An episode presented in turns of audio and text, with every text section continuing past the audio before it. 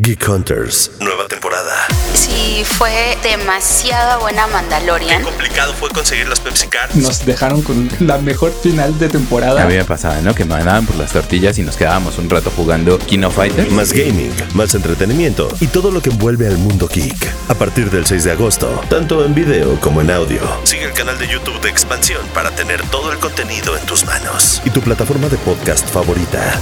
Una nueva temporada de Geek Hunters. Estamos seguros de que te va a gustar. Geek Hunters, un podcast de expansión.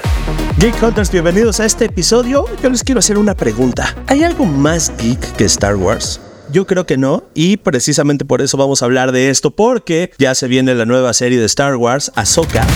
Y estamos muy emocionados por eso, así que vamos a hablar sobre series de Star Wars, cuáles son las favoritas, qué es lo que viene, cuáles quisiéramos que salieran en este especial de Geek Hunters sobre todo el universo de las series de Star Wars. Iniciamos.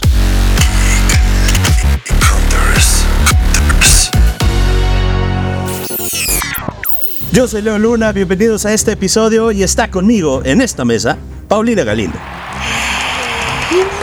Experta en series malas. Y como ya lo saben, el head de video Omar Moreira.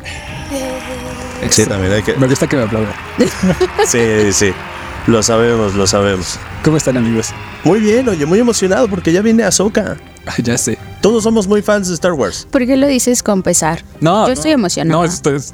Perdón, no, no, lo- no, lo este, reflejé muy bien. Sí, estoy muy emocionado por esa serie, la verdad. Así te emocionas. O Sí. sea, Ajá, es que soy de perfil bajo. de perfil bajo de la emoción.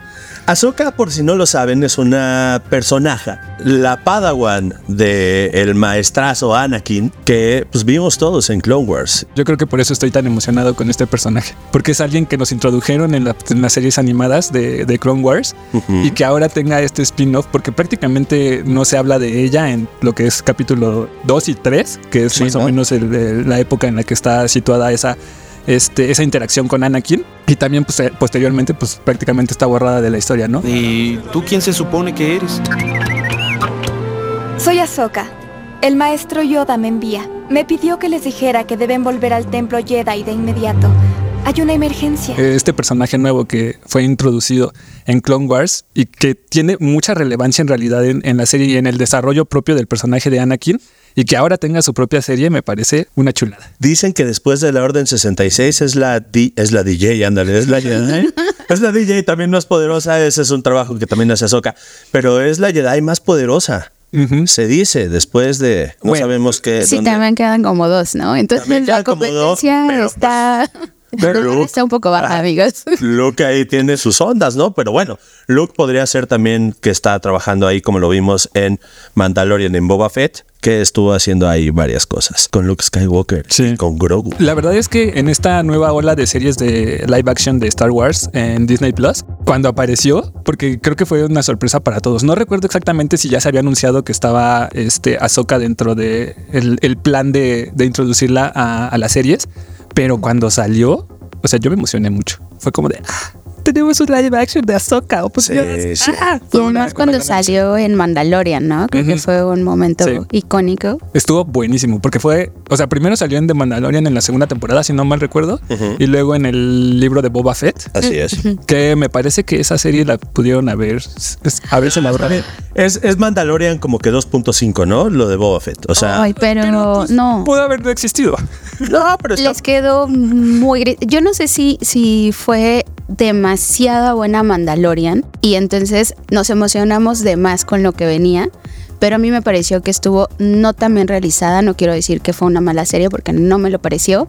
Pero sí creo que se quedó en el gris un poco. Sí, en lo olvidable, puede ser. Sí. Además, esta onda de querer justificar la salida de Boba Fett del gusano este del- de arena, Pero ¿sabes qué? Sí es algo que querían los fans. O sea, mucho, mucho de lo que está pasando con estas series es fanservice. Sí, lo sabemos. Sí. Y entonces el tema es que la gente no sabía qué era lo que había pasado con Boba Fett. Entonces, sí, Boba Fett fue un personaje que causó mucho misticismo y que toda la gente dijo, ah, ese, ¿quién es ese cazarrecompensas? Y que durara 17 segundos en la película, la verdad es que como que desilusionó a la gente. Entonces, por eso, básicamente fue eso. Siento que no le hizo tanta justicia a la serie al personaje, en realidad. Yo creo que no, pero es que a lo mejor la comparación con, con el Mandalorian, que es lo que estabas diciendo, ya se vuelve como que más complicado. O sea, Pero ojo ahí, porque después se vienen otras dos series que sí llegaron al nivel de Mandalorian. Entonces tampoco fue, creo, solo la emoción que teníamos. ¿cuáles dos series llegaron después? Obi, Uh, Obi-Wan y Andor. Hello there. Obi, que fue espectacular. Obi-Wan también me emocioné mucho cuando eh, hicieron el anuncio de la serie. Dije, esto es lo que necesitábamos. Eso sí Ese me necesitábamos. emocionó mucho Sí. más que, Sí. que Boba Fett. Yo escuché mucha más emoción alrededor de Boba Fett y pues no, no se logró. El resultado Y ya, ajá. Sí, yo Y ya Obi-Wan, a mí personalmente me emocionó mucho y creo que sí cumplió. A mí me gustó mucho y estoy esperando la segunda temporada. ¿Sabes, sabes, perdóname, ¿sabes por qué me gustó tanto Obi-Wan? Porque siento que en ta- ya, ya habíamos conocido un poco la relación de Obi-Wan con, este, con Luke, ¿no? O sea, todo, todo el mundo la sabe, este, esta, esta onda de ser el mentor y eso. Y me parece un acierto que en esta serie hayan puesto a Leia como alguien que tuviera esta relación con, con Obi-Wan, ¿sabes? Porque es algo que Leia también pasó completamente desapercibida y ahora le dieron como este peso que en realidad tiene a partir de los capítulos 7, 8 y 9. 7, 8 y 9, exactamente. Now who's hiding something, princess? You don't have to call me that. I'm just Leia. Y Leia seguramente es una serie que va a venir. O sea, yo estoy casi seguro que va a haber una serie de Leia con esa niña. Porque además la niña es. Ah, bueno, sí. Es, tiene mucho carisma, tiene el robot, que eso nos va a dar ventas, que Uh, pues, Lola. eso le encanta a, Eso le gusta mucho a, a Disney. Eso le gusta mucho a Disney y a Hasbro. Entonces, pues seguramente va, va a venir una serie de Leia. Yo le estoy apostando a eso. Y sí, precisamente Obi-Wan y Andor, la que estabas mencionando, también Andor es una joya de lo que nos, sorprendió por la manera en la que se está, está contando la historia. Se sale mucho de cómo se cuentan las historias de Star Wars. Tiene al actorazo Diego Luna, que tiene todo el talento en el apellido. Entonces, pues la verdad es que yo creo que es una maravilla lo que hicieron con esta nueva serie. Pero ¿no te sorprendió aún más que fue de las menos vistas? O sea, incluso tuvieron que sacar dos episodios gratis para que la gente los viera. Y aún así. Porque sí es una gran serie, pero no se estaba viendo, ¿será un hartazgo? ¿Será que, no sé, no parecía tan interesante la historia? Yo creo que porque se sale un poquito de lo que nosotros pensamos que es Star Wars. Creo que también por eso no llama tanto la atención, a pesar de que es uno de los personajes de una de las películas que son así como el top eh, del universo de Star Wars. Entonces creo que también esa forma de contar esta historia, creo que tiene que ver un poquito del por qué hay como cierto escepticismo a acercarse a, a Andor. Vamos a ver. Esperamos la segunda temporada. Vamos a ver qué pasa con la segunda temporada, porque el Cliffhanger quedó. Pero acá de. Ya sé. Híjole, Sin qué spoilers, por favor. Y grandes, y grandes actuaciones también que pasaron en, en Andor. Entonces, eso ha caracterizado, ¿no? Ha caracterizado también el regreso de muchos actores, el regreso de muchas personalidades. Pero hablemos del otro lado de las series de Star Wars, que son. Ese es mi lado favorito. Ese es tu lado favorito. Las animadas son tus favoritas. Sí. Te- tengo que admitirlo, soy muy fan de la animación y creo que el universo extendido que hizo las series animadas en lo que tiene que ver con Star Wars ha sido, o sea, de lo mejorcito. O sea, de hecho, incluso cuando este el creador de la serie de Dexter y de La chica superpoderosa, Ujú.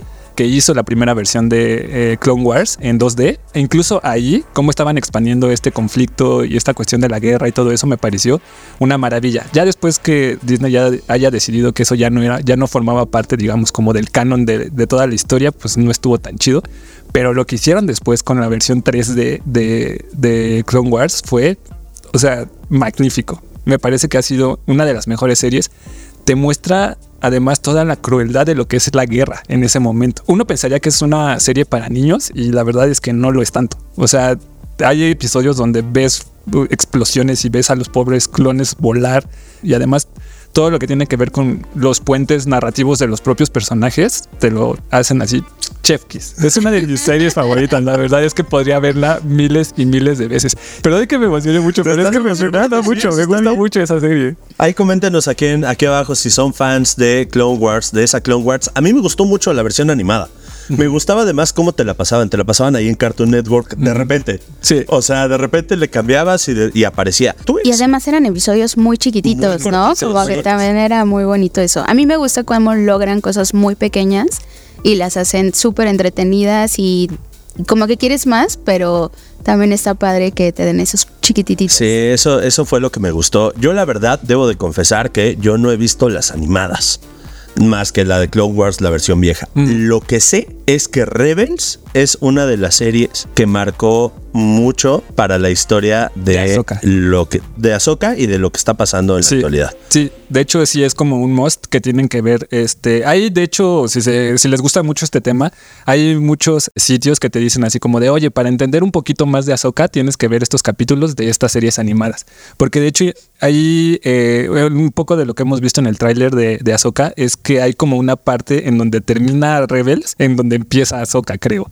Entonces está como chido ver esta evolución de la, de la parte 2D a live action en justo en cómo termina esa, esa serie. Además, en, en estas series te presentan personajes que en la película vamos a ver. O sea, si no tienes ese contexto de los coprotagonistas y el antagonista y demás, pues no tienes la emoción, no vas a entender de qué, de qué va completamente. Ajá, exactamente. Y esos cambios precisamente, ¿no? Pasó en Mandalorian que de repente salía alguien de Rebels y de repente sale en live action, que hay mucha gente, también pasó en, Obi-Wan, que hay mucha gente que está diciendo, ah, no se parecen a los personajes, están ahí peleando. Sabemos que el fandom de Star Wars es bastante complicado, pero sí creo que es volver a ver cosas que ya estabas viendo y precisamente la nostalgia es, un, es una joya de esto, ¿no? Este, nostalgia con que de repente saliera Darth Maul en Rebels o que de repente te saquen historias que ya habías visto de las que se contaban, como por, por ejemplo lo que pasa en Bad Batch y cosas así. La verdad es que yo creo que lo están haciendo mucho mejor con las animadas Yo también lo creo. que con las de live action. ¿Y qué les parece el caso de Visions? O sea, que no te están presentando personajes que ya conoces, sino que están llevando el universo de Star Wars a otro nivel. Visions, la verdad es que yo creo que es una de las mejores alternativas para entrar al universo de Star Wars, porque son historias cortas, son capítulos únicos, además se muestra mucha animación, que eso es lo que también más me gusta, ¿no? O sea, de repente ver cosas de Star Wars en anime en o cosas de Star Wars. sí, exactamente. Híjole, se ve una joya. Ese episodio es el básico, pero ese episodio donde saca el Sith la espada como si fuera espada samurai, Sí. uh, fue es uno de los mejores momentos que más me he emocionado en toda la historia de Star Wars. Perdón, George Lucas. Pero sí es algo cierto. Sí, la verdad es que Visions para mí es una chulada. Es como que hay un postrecito. Me encantó esa descripción. Sí, es un postrecito y se disfruta. La verdad es que, es que se, se disfruta muy bien. Y a propósito de todas estas series, Paulina, ¿a ti qué te gustaría? ¿Qué serie te gustaría que sacara? Bueno, se vienen varias, ¿no? Para empezar hay que, hay que pensar en las que se vienen, porque no solo viene Ahsoka.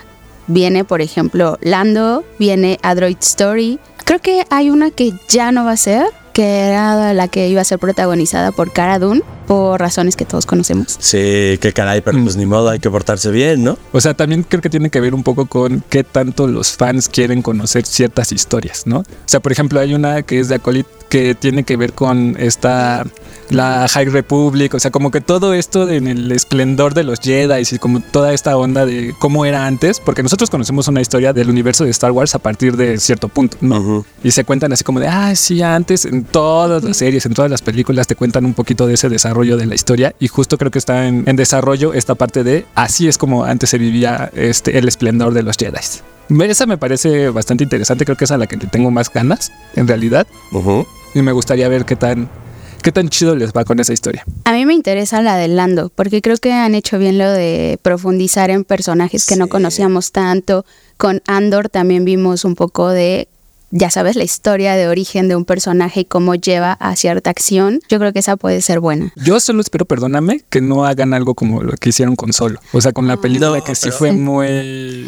Muy mal recibida, ¿no? No, no, y mal hecha además, o sea, como que Bueno, mal contada, estuvo, o sea, sí muy mal recibida, pero la verdad es que esa Con combinación, sí, no, no, yo lo estaba viendo, recuerdo todavía esa vez, estaba muy emocionado porque dije, ah, sí, vamos a poder ver la gran historia del, del halcón milenario y todas esas cosas y de repente estaba en pantalla así de... Algunas que otras cosas, pero sí como muy fortuito, muy... Así el guion lo quiso básicamente. Y ahora yo me pregunto, ¿qué sigue? Porque se quedó también ahí como que con muchas cosas. Bueno, es que se quedó como muy abierto porque pues obviamente Disney dijo así como de, claro, por supuesto, hagamos una segunda parte de, oh, por Dios, no les fue nada bien. ¿Qué vamos a hacer Bueno, ahora? ya mejor no. Ajá, exacto. No, yo creo que siguiendo justo esta línea de exploremos personajes, yo creo que podría haber una serie sobre Ki-Gon Jinn.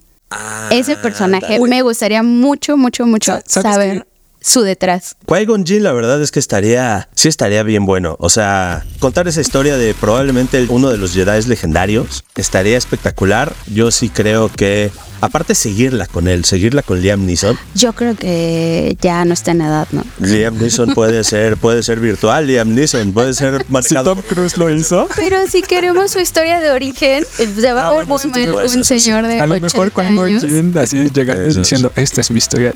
y ya. Y ya, ya, que sea, nada más fanservice. Millones de dólares en esa escena. Yo la verdad es que quisiera conocer más del personaje de Gene Erso y además con Felicity Jones, por favor, porque necesito ver mucho a Felicity Jones. Entonces, la historia de Gene Erso, sí, ya, pues después de lo que pasa en, en Rogue no se puede.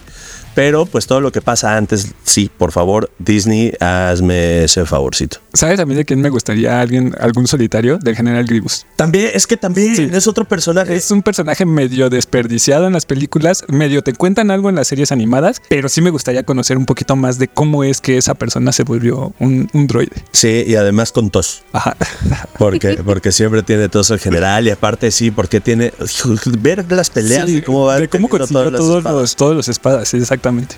Coincido con eso. Pero ahorita la pregunta importante entonces, lo que quiere saber la gente en sus casas es ¿cuál es la mejor serie de Star Wars? Yo voto por Mandalorian. Nah, Mandalorian, no, la verdad es Es que mi favorita. Además fue la que me introdujo a este bonito universo. Yo la verdad me había negado mucho a verlo porque además ya era como muy abrumador que tuviera que ver tantas películas y tantas series y tanto todo.